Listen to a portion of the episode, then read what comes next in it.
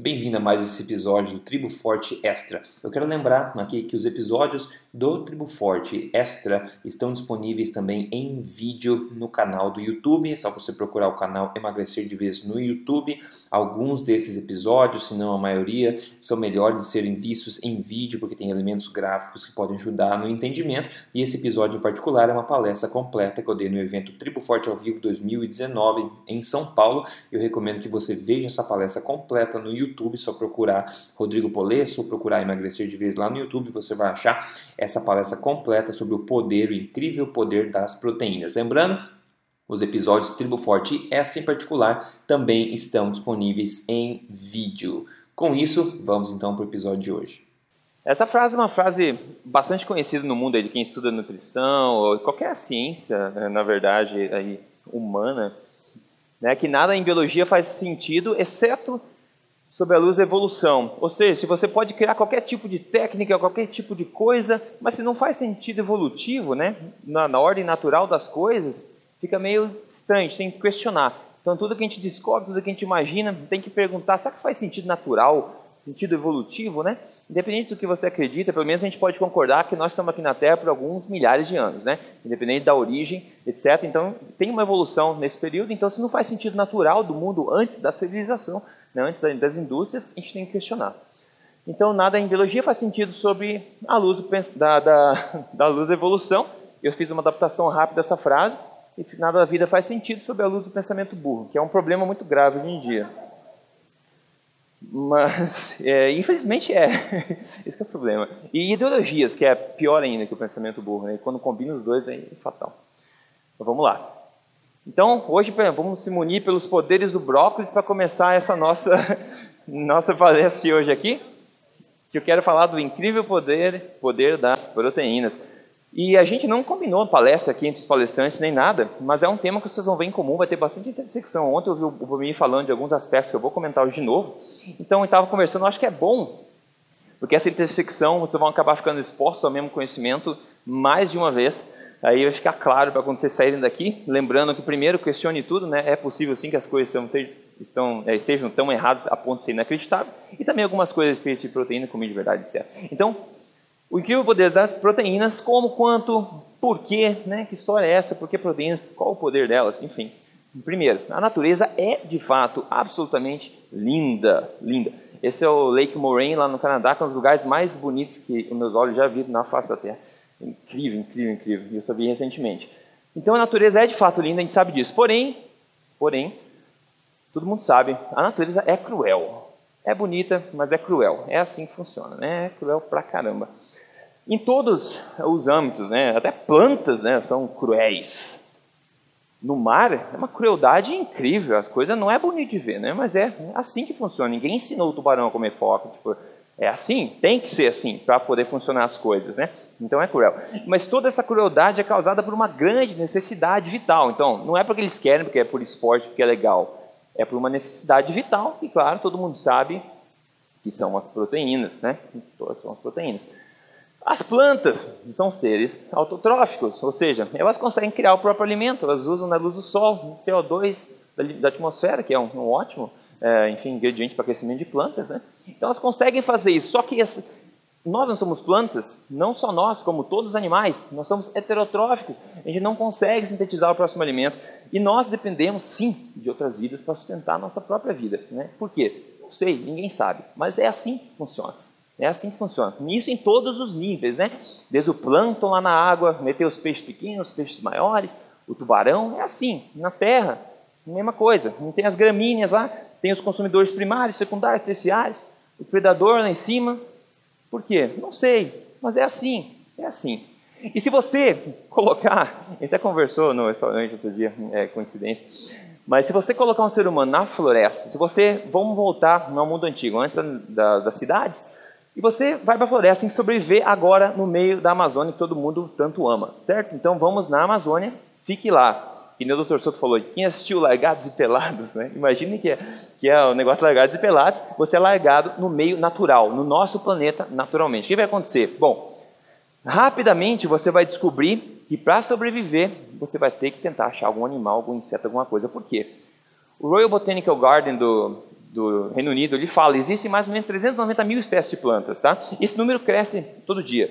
E somente 20 mil delas são comestíveis. Ou seja, 95% das plantas do mundo são tóxicas ao ser humano. Você vai querer arriscar, meu amigo? Quem assistiu Into the Wild, aquele filme, né? Mesmo o cara com o livrinho na mão conseguiu comer uma coisa que não deveria. Imagina você sem conhecimento ancestral, no mundo natural, procurando plantas. E mesmo se você sabe quais plantas comer, você vai logo descobrir que você tem que comer pelo menos 20 quilos delas para poder sobreviver, né? Porque é, é muito pouca, é, densa em energia e também nutrientes. Então, a gente percebe logo isso, a evolução que eu falei, o sentido natural da coisa, sentido evolutivo. Se você larga um ser humano no ambiente natural dele, você vai perceber rapidamente que você depende de é, é, seres, outros seres, né, insetos, animais, etc. Se você tiver sorte de ter fruta, mas nem todo lugar do mundo tem fruta e não tem o ano inteiro. Então, beleza. Então, para gente colocar a base de tudo aqui, a definição básica, básica, básica da alimentação forte, que é um estilo de vida alimentar baseado em alimentos, nos alimentos menos processados nos mais nutritivos e nos mais naturalmente saborosos do planeta Terra. Esse é um ponto-chave. Nos mais naturalmente saborosos do planeta Terra. Essa é a base da filosofia né, que a gente fala aqui. Bom, vamos lá. Começando do básico. Na macronutrientes, a gente tem três proteínas, gorduras e carboidratos. Somente dois deles são essenciais. Assim, que nós precisamos para a gente poder sobreviver. Somente dois são essenciais, que são as proteínas e são as gorduras. Maravilha. Aí, vamos lá. Proteínas, uma uma introdução rápida, são cadeias de aminoácidos, como a gente sabe, elas são aí é, componentes essenciais para muita coisa no corpo humano, na é verdade, e elas também oferecem energia, né, 4 gramas por, né, 4 calorias por grama, a um preço bastante alto, na verdade, que a gente vai ver logo em seguida. E dentre os 20 aminoácidos, né, que são formadores de, de proteína aí, Nove deles são essenciais, tem alguns não, não, essenciais alguns condicionalmente essenciais. O que significa essenciais é que você precisa consumir de algum lugar, né? O teu corpo não consegue sintetizar isso aí, você tem que consumir eles para você conseguir sobreviver. Mais algumas coisas sobre proteínas, né? Depois da água, os aminoácidos aí formam das proteínas, né? Formam, são os maiores constituintes do corpo, do tecido do corpo. E o corpo digere as proteínas, quebrando em aminoácidos individuais e absorvendo isso no intestino. E aminoácidos são precursores, então, como falei, para uma infinidade de coisas no corpo, desde biossíntese até transporte de neurotransmissores. Enfim, proteínas são, realmente fazem parte, nós somos proteínas e água, basicamente, né? Então, maravilha. Agora, como são, então, os alimentos, os melhores, né? Alimentos que são fontes de proteína que a gente começa. Como, como que eles são, esses alimentos? Bom, eles são alimentos completos, eles não são processados e são 100% naturais. Depois, eles contêm todas as vitaminas, minerais, aminoácidos, ácidos graxos essenciais, e a, toda a vida humana de forma mais biodisponível, que a gente vai ver também um pouquinho. Só para vocês entenderem um contexto rápido aqui que, da questão da proteína. Tudo bem. Isso é interessante. No supermercado, se você for comprar proteína, proteína é o macronutriente mais caro por grama. Ou seja, o alimento que tem mais gramas de proteína né, por, por peso é o alimento mais caro. Então a gente vê em azul, é o mais barato, né? Então quanto mais carboidrato e gordura tem, e menos proteína, você vai para a esquerda aqui, tem menos proteína fica mais azul, porque é mais barato. Então, quanto mais aqui, ó, 2 gramas ah, de proteína a cada 100 gramas e 2,2, vai aumentando, são os alimentos mais caros. Então, os mais densos em proteína são os mais caros do mercado. Por quê? Porque hoje a gente tem mercado. No passado, era disputado isso. Sempre foi. Você mata um animal na tua vila, é um animal só, você não consegue conservar, é muito disputado, é difícil matar um animal. Sempre, proteínas sempre foram procuradas. Né? E é por isso que essa pirâmide alimentar, também pirâmide alimentar não, pirâmide dos predadores, etc. lá, a gente vê que um come o outro, caça, é difícil. Quem assistiu Discovery Channel sabe que é difícil caçar, é difícil. Então, proteína é um negócio muito valioso, que sempre foi valioso e vai continuar sendo valioso, porque é realmente essencial à vida. Agora, seriam esses alimentos as melhores fontes de proteína? Porque é isso que eles estão dizendo para a gente hoje. E assim, eu acho até ridículo a gente falar sobre isso, velho. A gente está vivendo um mundo que a gente precisa falar sobre isso. Será que os alimentos são melhores fontes de proteína? Bom, vamos perguntar à mãe natureza. Né? A gente não precisa pensar, a gente pergunta à mãe natureza, a gente volta e pergunta, será que faz sentido evolutivo que isso aí faz sentido? Como é que a gente pergunta para a mãe natureza? Bom, tem várias formas. Vamos perguntar, por exemplo, para as vacas. Toda espécie é atraída pelo alimento que mais aumenta a sua chance de procriação. Né? Isso acho que ninguém discute, né? isso acho que é um fato. Todo animal é atraído ao alimento que mais aumenta a sua chance de procriação, porque a natureza quer que a tua espécie perpetue, certo? Então você vai ser atraído ao alimento que dá mais chance de você ser saudável para procriar e perpetuar a espécie. Então vaca acha grama deliciosa. Alguns humanos eu acho que gostariam de achar, mas é difícil, a gente não consegue por espécie, tá? Mas a vaca adora, adora. Saliva quando vê uma grama fresquinha. O panda adora bambu, adora. Vai você comer bambu ver o que acontece? Não vai ser bom para começar. E, bom, outras coisas erradas vão acontecer. Mas o panda adora, adora. Então, beleza. O urso, ele adora salmão. Ah, maravilha, ele adora. Quem ensinou? Não foi no colégio aprender a pirâmide alimentar? Não. Ele nasceu sabendo, pô, salmão, adoro comer salmão, gostoso, eu preciso disso. Saúde, ômega 3, proteínas, etc. E o ser humano, pô, adora costelinha de porco. Isso é óbvio. Tipo, é óbvio, nós todos, todos os animais são naturalmente, evolutivamente programados para serem atraídos ao que mais nos faz bem. Não é difícil de saber. Pergunte à mãe natureza, pega um ser humano recém-nascido, coloca na frente dele, vê o que ele escolhe, etc. Não é difícil. Agora, quando falta isso, né, a alternativa, bom, aí todo mundo sabe. É ou não um problema comum isso aqui, né? Eu não consigo fazer meus filhos comerem legumes. Porra, deve ter um motivo, porque eles não gostam, né? É um problema tão comum, ninguém gosta de legumes. Assim, naturalmente, né? Vamos dizer assim. Ah, mas eu gosto muito, tá tudo bem, você desenvolve o gosto, tudo bem. Eu gosto de salada, mas você não come alface sem nada fresco, assim. Ah, eu como, tá bom. Tem gente estranha para tudo, né? Não tem problema.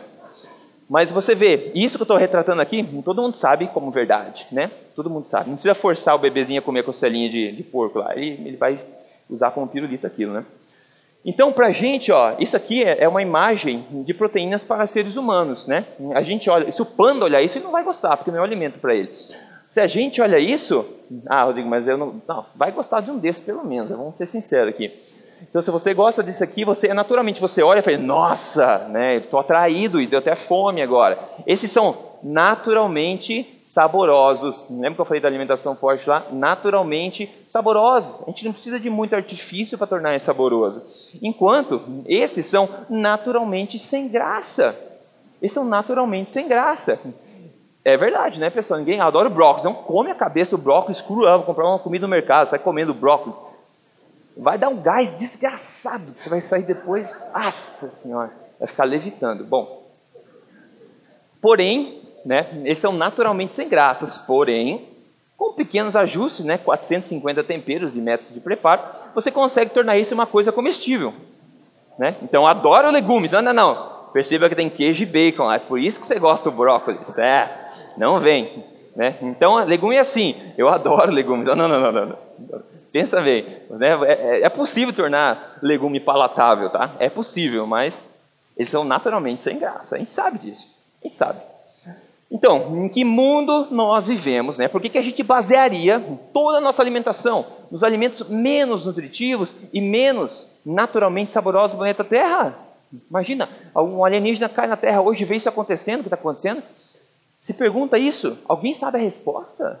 Tipo, não é difícil saber. Alguém sabe a resposta por quê? Né? Claro que eu estou falando aqui de um, de um movimento forte agora, que é o... Certo veganismo, certo? Há um tempo eu lembro até de procurar no Google, alguém me ensinou veganismo, eu nunca escutei falar nisso, eu fui lá, hum, ah, vegano, falei, nossa, que pouco estranho. Mas hoje em dia é tão comum que parece ser normal. Mas é basicamente isso, pessoal. Gente, depois de todo esse contexto, a gente está baseando toda a nossa alimentação, quer dizer, eles querem que a gente baseie, nos alimentos mais naturalmente sem graça, menos nutritivos. Né? Meu Deus, por quê? Que mundo é esse? E, aliás, a gente já vem fazendo isso né, com cereais, a pirâmide alimentar, como a gente já falou aqui em outras palestras, 55,7% da população brasileira, pelo menos, já está acima do peso. Meu Deus, está baseando nossa alimentação, alimentação nos alimentos menos é, nutritivos. Os cereais, por exemplo, eles são naturalmente saborosos ou naturalmente impossíveis de se digerir? Naturalmente impossíveis de se digerir. A gente tem que processar, fermentar, colocar na água, não sei o quê, e colocar tempero, né? Alguém come farinha de trigo pura da dieta, você vai comprar uma farinha de trigo tipo farofa? Ninguém. Não é gostoso né? Ah, mas no pão fica bom sim, com bacon, com queijo, fica. Mas é um alimento que não é para gente. Beleza. Vamos lá. Passou. Pirâmide alimentar, a gente já sabe, tá, tal, tal, tal. Aqui embaixo a gente tem todos os alimentos menos nutritivos, né, todos os grãos, comida para cavalo, que eu falo, né? Eles acham que a gente é equino, que a gente vai comendo grão e cereal, hum, tudo bem. A gente tem frutas que hoje em dia no mundo não tem problema, porque não tem estacionalidade, a gente envia fruta para o Japão, o Japão envia para cá. Então a gente tem esse, esse mundo Nutella, né, é muito confortável. E aqui a gente tem todos os legumes, ótimo. E aqui, na pirâmide alimentar no topo, a gente ainda tem lá dairy, né, que é laticínios, tem o ovo, tem o salmão, e daí que gordura vegetal, tal, doce, tudo bem. Só que isso não está bom o suficiente. Isso já deixou a gente doente, né? Mas não está ruim o suficiente. Como é que a gente pode piorar isso? Vocês pensam assim, como é que a gente pode piorar essa situação que já está terrível? Ah, já sei. Vamos cancelar os dois que ainda são nutritivos aqui. Vamos cortar os laticínios, vamos cortar os outros alimentos aqui. E vamos fazer o quê? Ideia genial, vamos criar uma pirâmide vegetariana. É isso. É isso, vamos salvar a pátria. Na base, todos os alimentos. Isso aqui que faz bem para o ser humano. É isso que faz, porque a gente é herbívoro. E daí aqui vem os cereais, vai crescendo um pouco. Cadê? O que, que tem em cima? Lá tem óleo de coco, acho alguma coisa assim. Ah, esse aqui é opcional para vegetarianos. Então, se você corta isso aqui, né? Aqui é vegano. Eu lembro lá em Toronto tem um café.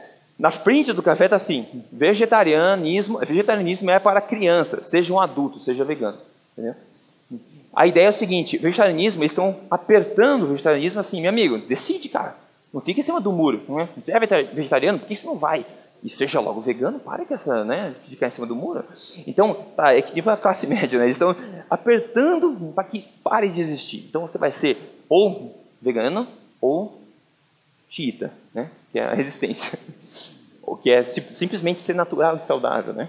Mas isso que eles estão querendo fazer. Então, quando você faz isso, coisas incríveis acontecem quando você segue esses conselhos todos, né? Você passa a ser um ser assim que todo mundo quer ser igual, né? Por que eu coloco esse cara? Ele olha a cara dele, ele era um cara saudável, né? É um cara saudável, mas se alimentando né, de todos esses nutrientes que a gente acabou de ver, ele agora ficou ultra saudável. A ponto de usar uma camisa de brócolis, velho. Cara, vocês perceberam? Cara, tem tanta coisa errada com essa foto. Por exemplo, ó, o que você acha que ele está tomando aqui, ó? Que é um modismo desgramado. Quem que acha que é isso aqui? É, é kombucha. Ah, eu adoro, estou viciado em kombucha. É óbvio, tem gás igual refrigerante, é doce. E você se engana achando que o probiótico é bom para o teu intestino. Amigo, tem coisa errada, tá? Tem coisa, muita coisa errada. Pessoal que adora kombucha, tudo bem. Tudo bem. Mas não é o Éden que vocês imaginam, tá? Não tem evidência assim por trás. E outra, é doce. Tem algumas talvez que não sejam, mas enfim. Mas esse cara aqui é o Michael Gerger, é o doutor vegano famoso no mundo inteiro por propagar a questão do veganismo, tá? Só que ele não é um exemplo ele mesmo do que, o veganismo é capaz de fazer por você, infelizmente. Maravilha. Aí o seguinte, ó, vamos comparar. Claro que eu não peguei, eu peguei um, enfim, são dois doutores. Esse é o doutor Ted Neiman, né? Ele tem 47 anos, o ano mais velho. E a alimentação dele é basicamente o que a gente está falando aqui, baseado em proteína de fonte animal. Esse brócolis embaixo que eu coloquei aqui. Agora, esse amigão com esse sorriso lindo aqui, né? olha, o que, que ele escreveu na, na cara ali? É, na camisa? Ah, é. é, torne a América saudável de novo, saudável que nem ele, né? Daí aqui, alimentação baseada nos alimentos menos nutritivos do planeta, que é o veganismo, não é verdade?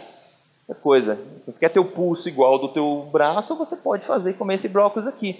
Ou o Ted Neyman, que ele é um cara bastante razoável, excelente, eu respeito muito ele. Ele não exercita que nem um maluco, tá? Não. E ele tem esse abdômen. Claro que todo mundo não tem assim, mas ele parece uma pessoa bem mais saudável pela idade dele do que o nosso amigo aqui, né? Então ele não é uma propaganda boa. E como o Ted Neyman tem muitos, é, muitos assim, é, exemplos bons. Tem exemplos bons de veganismo? Claro que tem, mas tudo tem que avaliar. Há quanto tempo você é vegano, tal, que tipo de veganismo você faz, sem entrar no mérito que muita gente mente sobre ser vegano de fato 100%. Então, nunca antes na história a espécie humana né, é, foi vegana. Assim, não existe documentação nenhuma de nenhuma comunidade, nenhuma população tradicional que teve uma dieta vegana. Tá? Não tem, não existe. Por quê? Porque a gente sabia mais do que a gente sabe hoje, né? Porque, pelo amor de Deus. Só que o seguinte, ó, o fato de medusas terem sobrevivido na Terra por 650 milhões de anos, mesmo não tendo cérebro, acaba dando esperança a muita gente. Né? Então a gente está vivendo nesse mundo, né? E a olhou uma, medusa para mim é um, é um, milagre do universo. Assim. Você olha, você vê tudo, né, transparente, fala como é que essa medusa está se mexendo. E ela não é vegana. Então, propõe uma nova pirâmide alimentar aqui, muito mais simplificada, para a gente poder resolver esse problema todo aqui. E essa é a minha pirâmide alimentar que eu criei aqui. Essa é a pirâmide que eu... Então, você baseia a sua alimentação nos alimentos mais nutritivos do planeta Terra e depois você complementa com o que você quiser. Não tem problema em complementar com alimentos não processados, legumes, folhas, frutas, etc. Não tem problema. Agora, se você fizer isso, eu, na minha opinião, é o melhor que você pode fazer, porque é o que a gente sempre fez. E por isso que a gente está aqui hoje. Um pouco de ciência. Bom, proteína é o macronutriente mais saciante. A gente tem vários estudos mostrando isso, tá? Esse estudo mostrou sobre peptídeo YY. Então, eles deram aqui é, alimentação rica em carboidrato, né, gorduras e proteínas. Então, aqui ao longo do tempo. Quanto cai aqui é a saciedade, a fome, né? Então, a proteína que é vermelha caiu, a pessoa comeu, caiu bastante a fome, né? E a fome continuou mais baixa por mais tempo. Enquanto o carboidrato, né, comeu mais carboidrato, caiu menos e a fome foi aumentando. A gente sabe disso, né? Gente sabe. Quem baseia, vai comer o McDonald's, você fica cheio na hora, só que depois de umas três horas você começa, ah, eu comeria de novo, né? E o McDonald's não é só carboidrato, tem gordura, enfim, um monte de coisa junto. Então, a proteína tem um corpo de evidência bacana mostrando que ele é o, é, o macronutriente mais saciante, tá? Então ele controla a tua fome, dá saciedade, é ótimo, ótimo, ótimo, muito bom. Legal.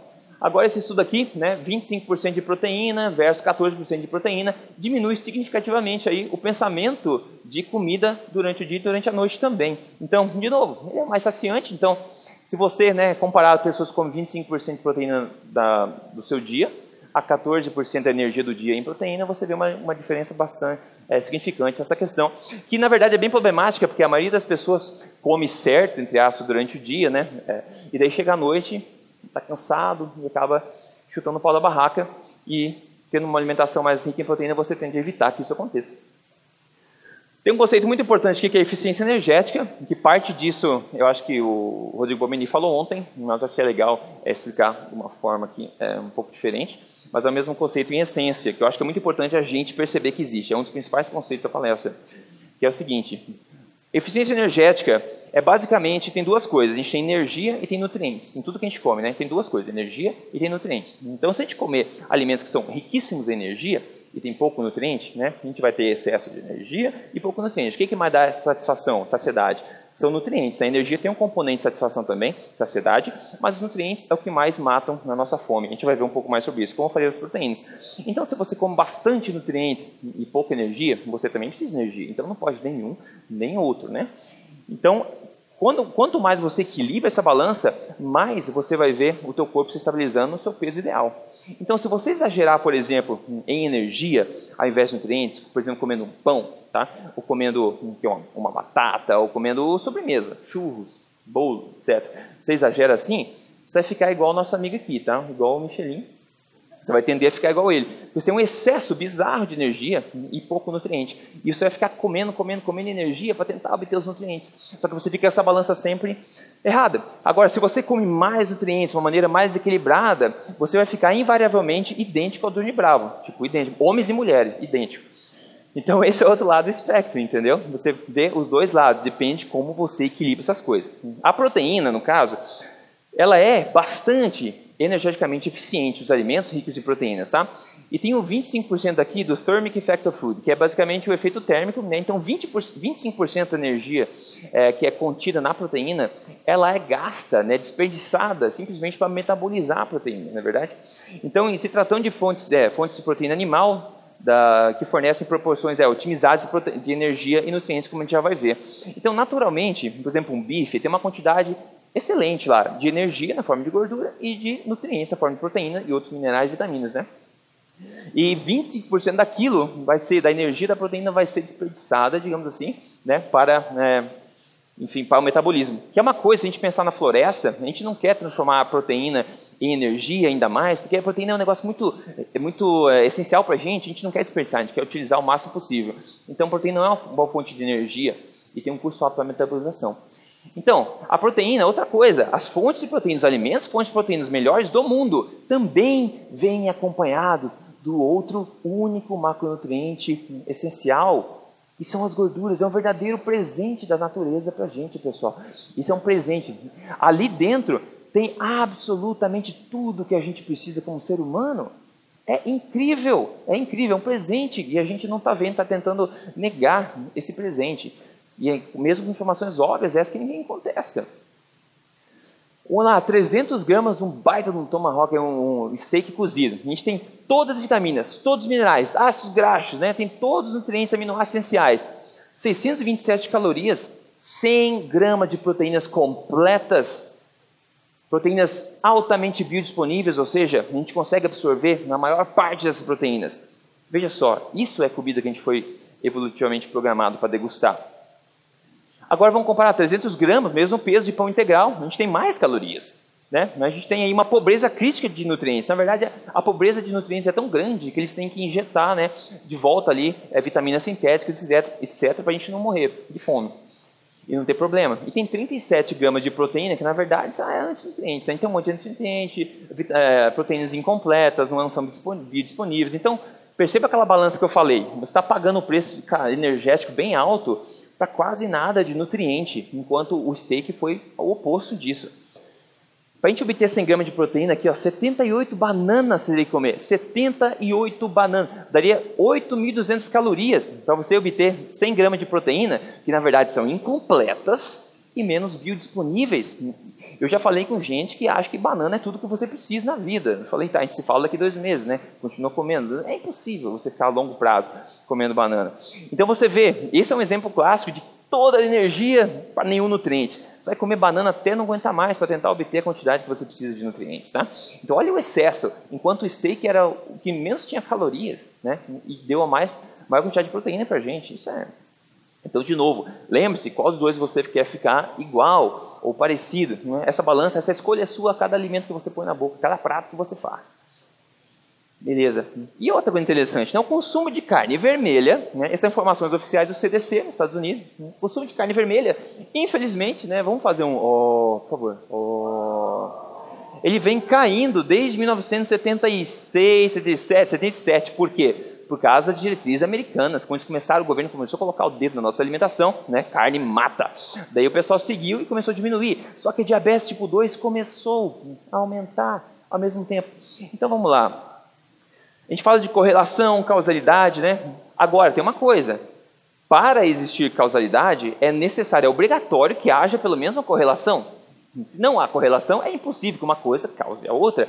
Assim como fala no Netflix, né? Que carne causa diabetes. Pô, não é difícil você ver um gráfico desse, né? E ver que é impossível, né? Que a queda da carne causa aumento da diabetes. Se fosse qualquer relação de causalidade, isso nunca iria acontecer. Não é difícil de entender, não é difícil de entender. É, mesmo se seu cérebro for movido a brócolis. Mesmo assim, eu acho que não é difícil entender. Tudo bem.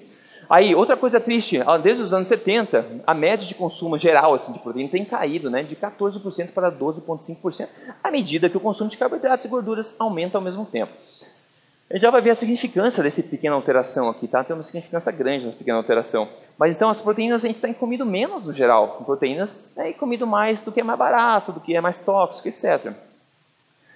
E outra coisa que o Rodrigo mencionou ontem, eu acho que é importante aqui, nós seres humanos somos marionetes de proteínas, tá? A gente não sabe, né? gente, inconscientemente, né? Nós somos controlados por proteínas. Nós e muitos, muitos outros seres, ok? Controlados por proteínas. Por quê? Porque proteínas são absolutamente essenciais para nós. Então, esse estudo é muito bem bacana, ele mostra que o ser humano exagera no consumo de energia até ele obter a quantidade de proteínas que ele precisa. Muito interessante. olha só, a evidência basicamente mostra que quanto menos proteína você come, mais você tem que comer dos outros macronutrientes, que são fonte de energia, né, proteína e gordura, até você conseguir obter a quantidade de proteínas que você quer. Então você exagera no consumo de carboidratos e gorduras até você obter a, a, a quantidade de proteínas que você quer. Então, quanto mais você faz isso, mais você coloca a balança do lado do Michelin lá e menos do Johnny Bravo, né? Você começa a fazer isso. Então, nós seres humanos vamos exagerar até conseguir a quantidade que precisa de vitaminas. E olha a significância que a gente tinha falado, ó. Uma queda de 1,5% da quantidade de energia diária que você come de proteínas, tá? Só 1,5% a menos da energia diária de proteína gera um aumento de 14% da quantidade de energia que você tem que consumir no dia. Isso é incrível, né? E um aumento de 1,5% na quantidade de energia de proteína por dia gera uma diminuição de 11% na ingesta de carboidratos e gorduras. Então, veja, ah, 1,5% faz diferença? Faz muita diferença. Porque você vai ter que comer bem mais energia, colocando aquela balança mais lado do Michelin de novo, até você conseguir obter a quantidade de vitaminas. Então, veja só. Então, se você comer a tua quantidade de proteína certinha, você vai tender a não exagerar nos outros macronutrientes, que é excelente, né? E vai manter a sua boa forma fácil, sem problema, e degustando um steak delicioso. Outro, mais um falando sobre isso, tá? Uma meta-análise de 38 ensaios clínicos randomizados ad libitum, que significa você pode comer quanto quiser. Verificou que os seres humanos né, vão exagerar em não proteínas, né, carboidrato e gordura, até atingirem a quantidade sugerida de proteína, que foi o que eu acabei de falar. Então você vê que você vai comer carboidrato gordura quanto for necessário até você atingir na sua necessidade de proteína. Quando você atingiu, você para. Então, você está comendo steak, você atingiu rápido, parou. Agora, está comendo brownie, comendo churros aqui, ó, você vai comer até você atingir o mesmo nível. Então, a escolha é sua. Eficiência energética, você quer nutrientes, você quer energia, mas de uma maneira equilibrada. Isso é muito importante. Outra, tradicionalmente, pessoal, sempre, né, sempre que possível, estudos mostram isso claramente, caçadores e colhedores consumem de 45% a 65% de calorias de origem animal animal. Tá? A gente fazia um grande esforço para conseguir ter acesso a isso. Populações tradicionais. 73% das populações tradicionais do mundo né, derivavam mais da metade da energia do dia de alimentos de origem animal, enquanto somente 14% das populações tradicionais obtinham mais de 50% de vegetais. Sabe porque eles acreditavam que vegetais era gostoso ou porque é difícil para cacete pescar e caçar, né? Porque no ambiente deles era mais difícil ter acesso a isso aqui. Quantos por cento aqui eram veganos de todas as sociedades? Nenhuma. Nenhuma era vegana, né? Porque sempre tem inseto, né? Que é melhor do que ser vegano, como inseto. Mas enfim, a minha opinião pode ser forte demais. é que a gente cuida disso todo dia, né, pessoal?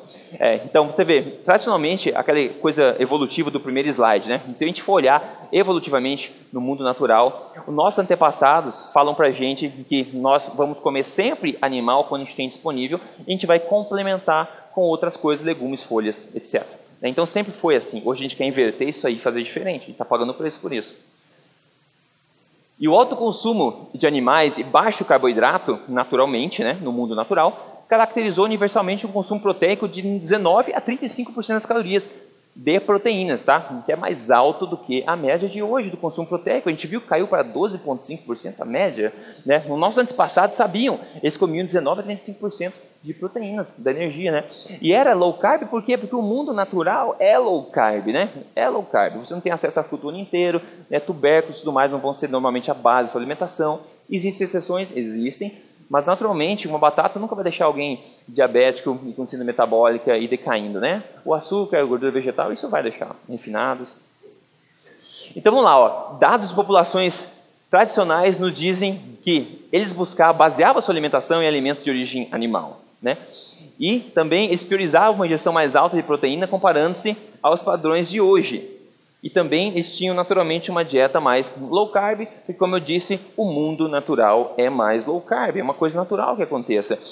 Então aqui eu quero propor uma coisa, vocês que estão aqui, todo mundo vai assistir depois da gravação, é, um novo, uma nova forma de pensar como você tem um prato vazio na sua frente. Tá?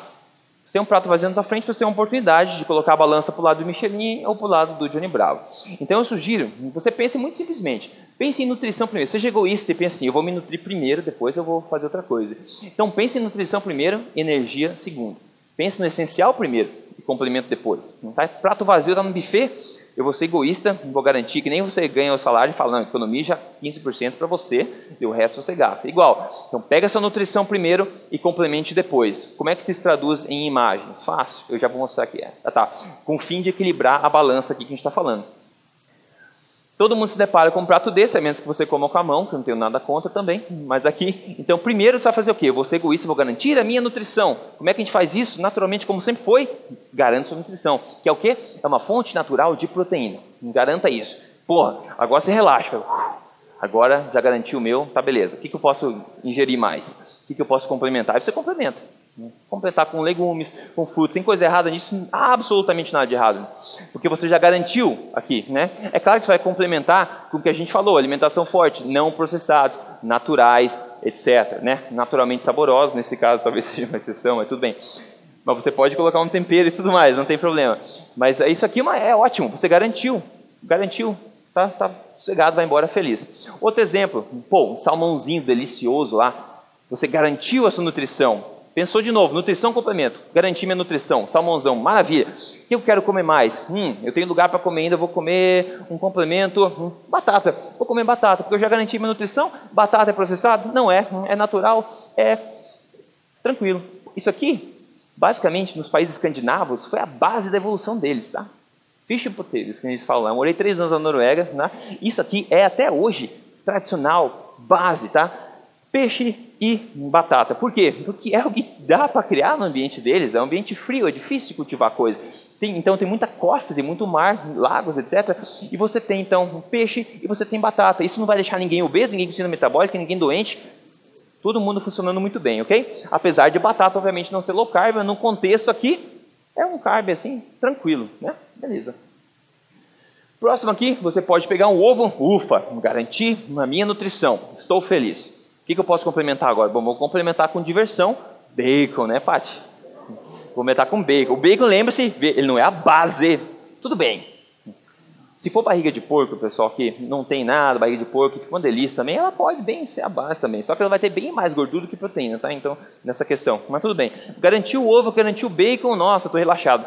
Quero adicionar mais alguma coisa porque eu não gosto de prato vazio. Então, se você tiver problema de OCD, né, OCD, assim, não consigo ver espaço vazio no prato, bom, aí você põe alguma coisa verde lá, enfim, é, enche o prato que você quiser e você pode degustar isso aí, um aspargo.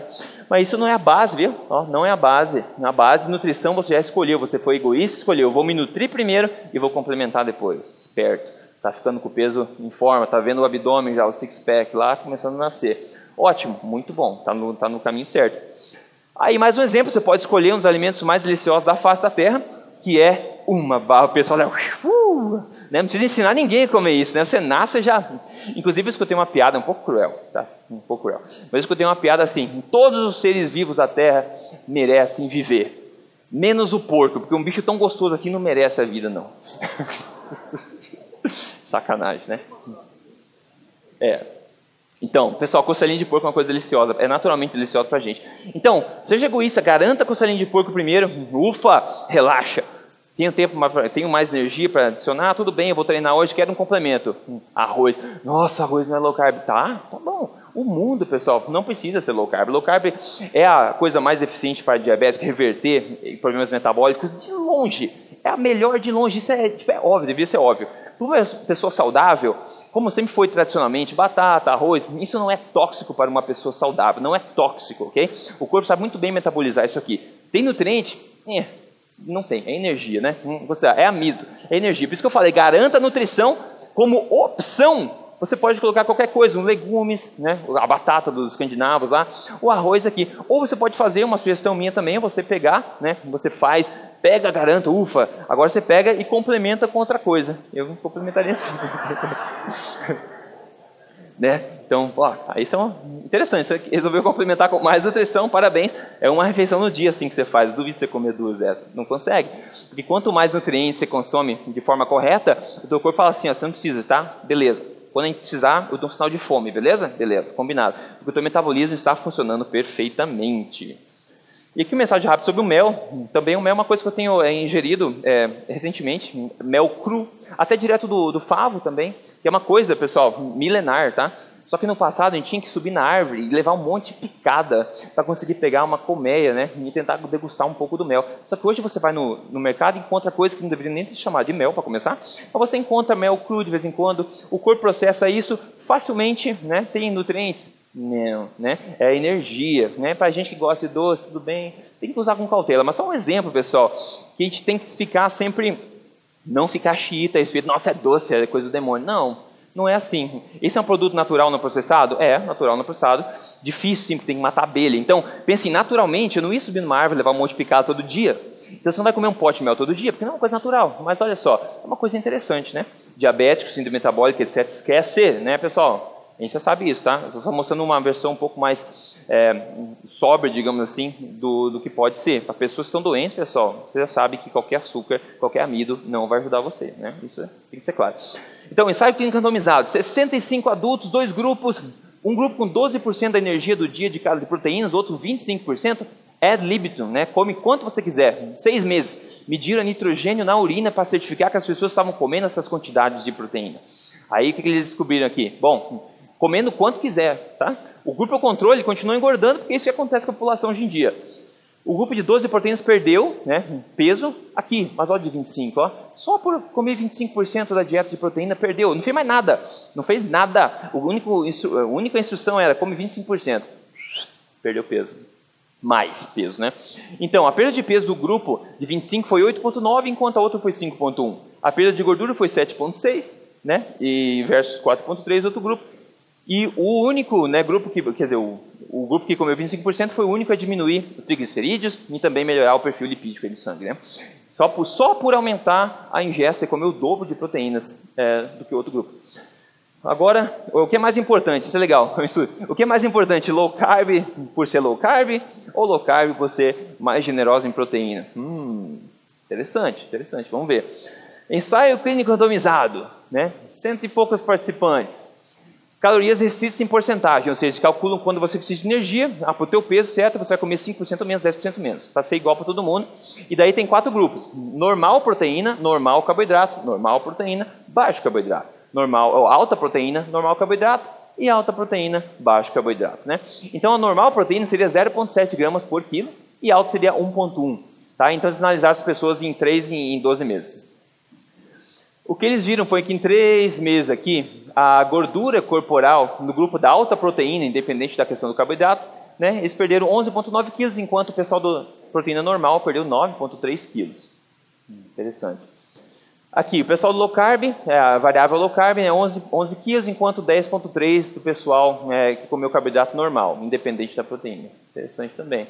Daí o pessoal que então fez alta proteína e baixo carboidrato, 11,9 quilos a menos, e normal proteína e baixo carboidrato, menos 10. Então isso aqui seria o, o, o que seria o melhor, né, nesse caso. Alta proteína parece ter uma influência maior aqui do que a variável low carb.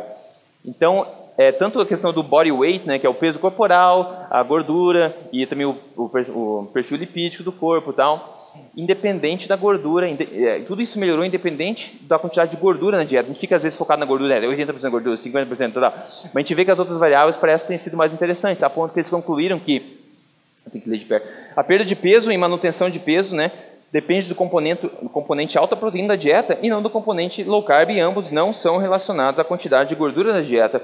Isso vem dizer o quê? Que a proteína é, de fato, muito importante, coisas mágicas acontecem no nosso corpo quando a gente aumenta a ingesta de proteínas. E no contexto low carb, aí você tem o melhor dos dois mundos, né? Aí que você consegue ter os melhores resultados. Então, quanto mais proteína, melhor. Um ensaio clínico randomizado, 12 meses, 130 obesos, um déficit calórico de 500 calorias por dia por pessoa, comparando 0,8 gramas por quilo de proteína, ou o dobro disso. A alta proteína reduziu 53% a mais a gordura corporal do que a baixa proteína com a mesma quantidade total de calorias. Agora, isso é risco relativo. Aqui o não, o relativo, né? Vamos ver o absoluto em termos absolutos. A alta proteína que o pessoal perdeu 14,3 quilos e baixo 9,3, ou seja, é significante, tá? É significante a diferença aqui ao você simplesmente fazer isso aqui, ó, dobrar na quantidade de proteína que você está comendo durante o dia. Então, nossa, parece que isso faz diferença mesmo, né? Quanto de proteína? Ao nos espelharmos né, nos nossos ancestrais, como a gente viu em vários estudos, a gente vê que uma ingestão entre 20% e 35% de calorias é, por dia parece ser bastante razoável bastante interessante. Como é que você sabe isso? Pega um aplicativo, qualquer aplicativo de, de fazer um, um, tracking de calorias, etc., e faz durante uma semana, coloca tudo que você come lá. Ele vai te mostrar o gráficozinho, quanto por cento de energia foi de proteína, carboidrato e gordura. Então você vê onde é que você cai aqui, tá bom? Então, hoje em dia a gente vê a maior parte da população está com proteína baixa e a qualidade da proteína está péssima também. Então tem isso, tem a qualidade e tem a quantidade. Então se você levar para 20, 35%, eu, na minha opinião, eu acho fortemente que coisas mágicas vão acontecer no seu corpo. E eu, na verdade, iria mais longe. Essa é a minha opinião, tá? não é baseado necessariamente no estudo que eu vou mostrar agora, mas a minha opinião, se você quer ver coisa bizarra acontecendo, bizarra de boa acontecendo, é isso aqui, ó. Eu acredito para maximizar a eficiência energética, se você conseguir ingerir 2 gramas, né, 2 gramas de proteína por quilo de peso coisas incríveis vão acontecer. E quando eu falo proteína aqui, não é whey protein, tá? Não é, é proteína de ervilha, não é de pão, de arroz, etc. É dos alimentos que são fonte de proteína, como eu falei, carnes, né? Carnes, peixes, frutos do mar, etc. Se você comer dele o suficiente para obter 2 gramas por quilo de peso de proteína, bom, fica a minha sugestão, tá? O risco é todo de vocês, é só uma sugestão, então não é prescrição nem nada, mas acho que coisas mágicas vão acontecer se você conseguir fazer isso aqui, tá? Se alguém fizer, e depois me conta o que aconteceu. Ah, entendi. Mais proteína? Rodrigo, proteína aumenta a insulina. Vamos todo mundo. Graças a Deus. Graças a Deus que aumenta a insulina, pessoal. Pelo amor de Deus. Se não aumentasse, não ia adiantar nada. Né? Graças a Deus que aumenta a insulina. Por quê? O problema não é o aumento da insulina, mas é a insulina aumentada. Esse é o problema. Né? A gente precisa do aumento da insulina. Insulina é crucial. Sem insulina a gente não viveria. Né? Então, a gente precisa da insulina. E a proteína, ela, claro, incentiva o aumento da insulina. Mas o problema é a insulina aumentada cronicamente. Isso que é diabetes síndrome metabólica. Esse é o problema. Um caveat aqui, né? uma ressalva. Se você está fazendo uma cetose terapêutica para tratar um câncer, por exemplo, que o pessoal espere a palestra da Janaína que vai ser sobre câncer, ela vai quebrar tudo aqui, tá? Então, em caso de cetose terapêutica, aí a proteína sim tem que ser muito controlada, porque você está doente, é um tratamento terapêutico, ok? Agora a gente está falando de pessoas saudáveis, pessoas que querem ter um corpo em forma e tudo mais, a insulina é necessária e é bom que aumente com a proteína, ela vai aumentar e vai, vai diminuir, tá? Isso é normal, normal. Ah, Neto, e os rins, velho? Eu entendi que proteína é gostoso, adoro steak, mas os rins, isso eu escuto sempre, sempre, sempre, sempre, sempre. Rodrigo, vai derreter meus rins e tudo mais. Tudo bem, vai. Podia mostrar um corpo de evidência gigantesco. Vou mostrar essa revisão sistemática de meta-análise né, de 28 ensaios clínicos randomizados do ano passado, do jornal Nutrition. Que mais de quase 1.400 adultos sem condição renal, tá? Pessoas saudáveis, foram analisadas. Aí, compara o pessoal de alta proteína, mais de 1,5 gramas por quilo, mais de 20% das, das calorias, ou mais de 100 gramas por dia. Comparando a um grupo de normal ingestão de proteína, é que é no mínimo 5% a menos do que isso aqui das calorias é, diárias.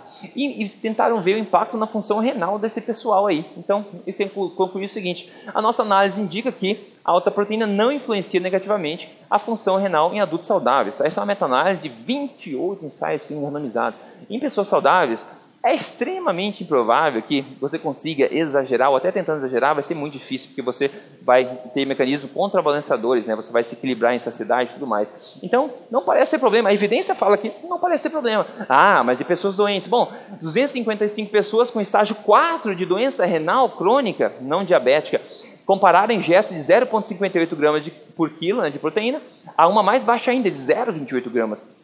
Vão abaixar, vão abaixar a proteína especial porque eles estão em uma situação feia. Conclusão foi que no acompanhamento a longo prazo desse estudo, né, a dieta muito baixa em proteína não atrasou a progressão da falha renal de forma alguma e, na verdade, parece ter aumentado o risco de morte dessas pessoas.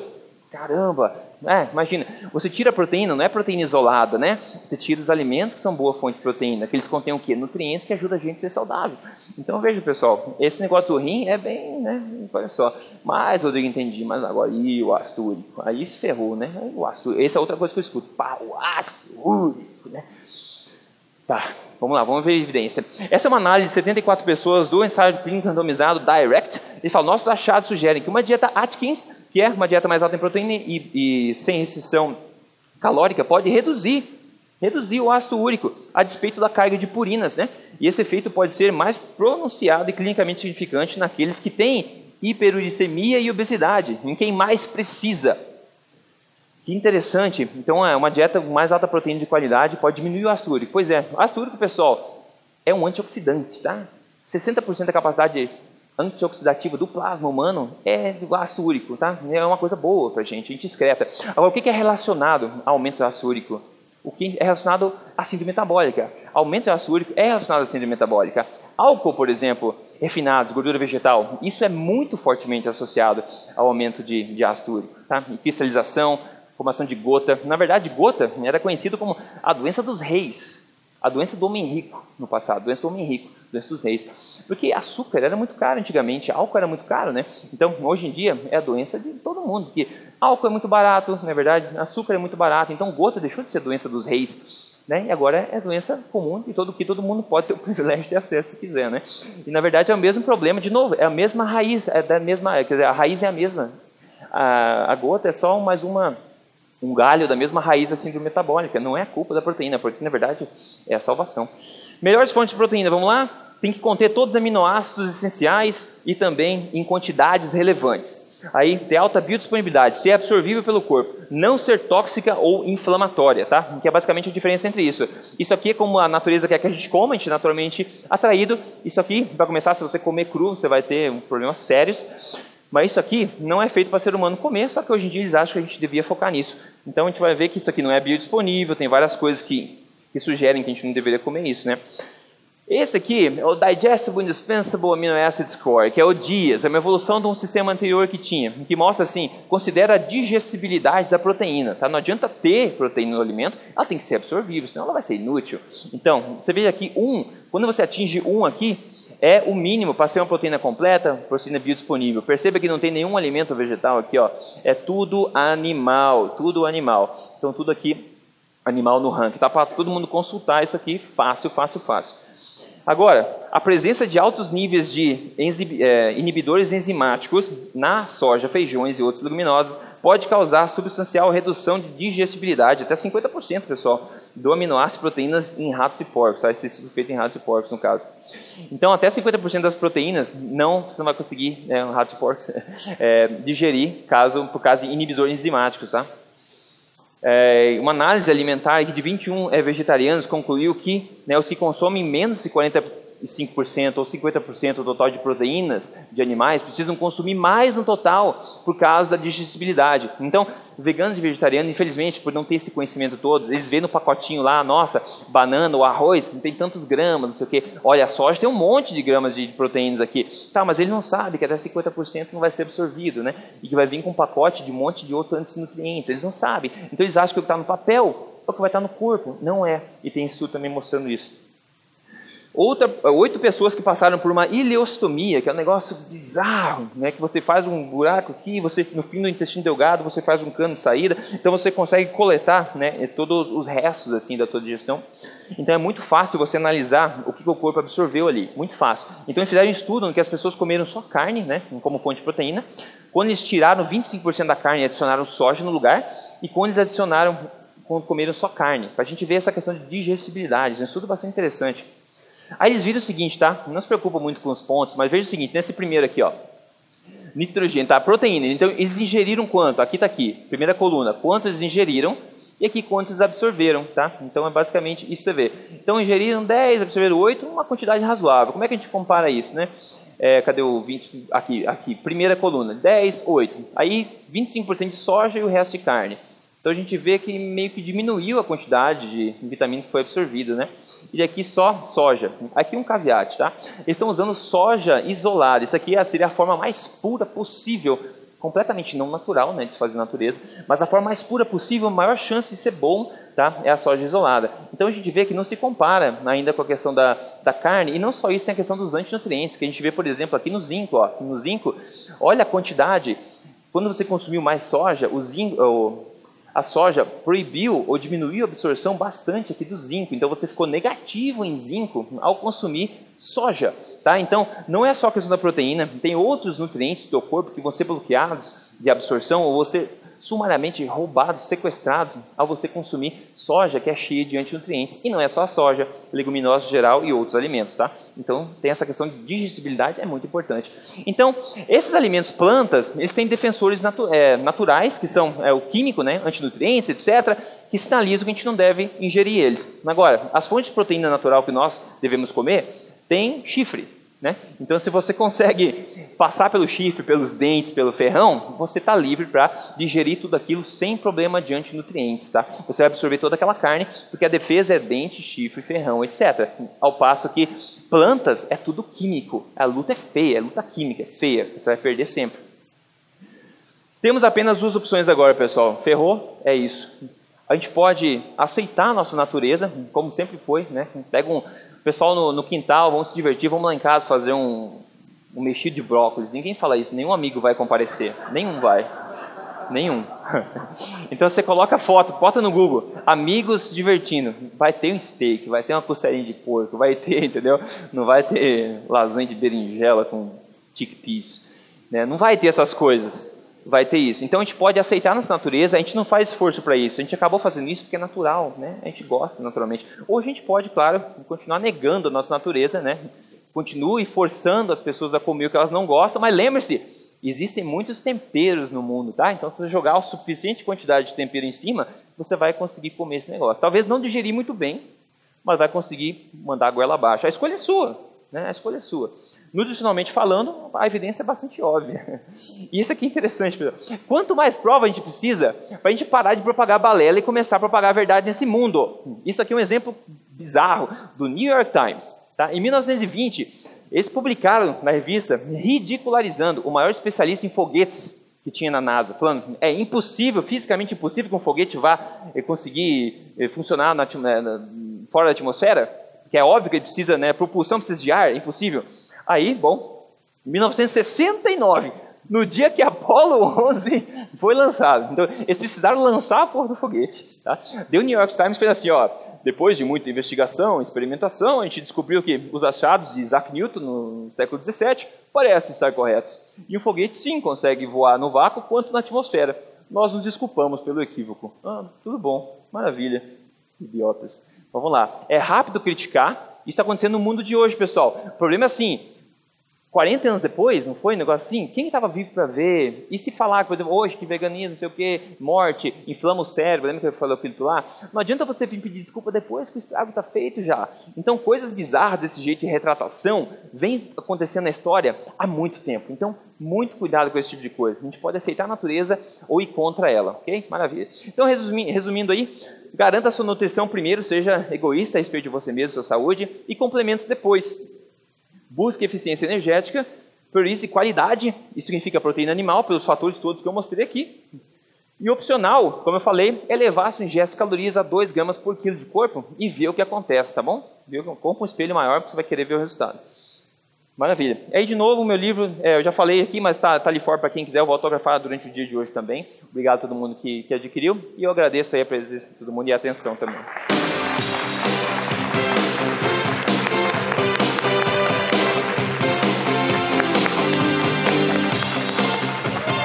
Valeu, pessoal. Obrigado, hein?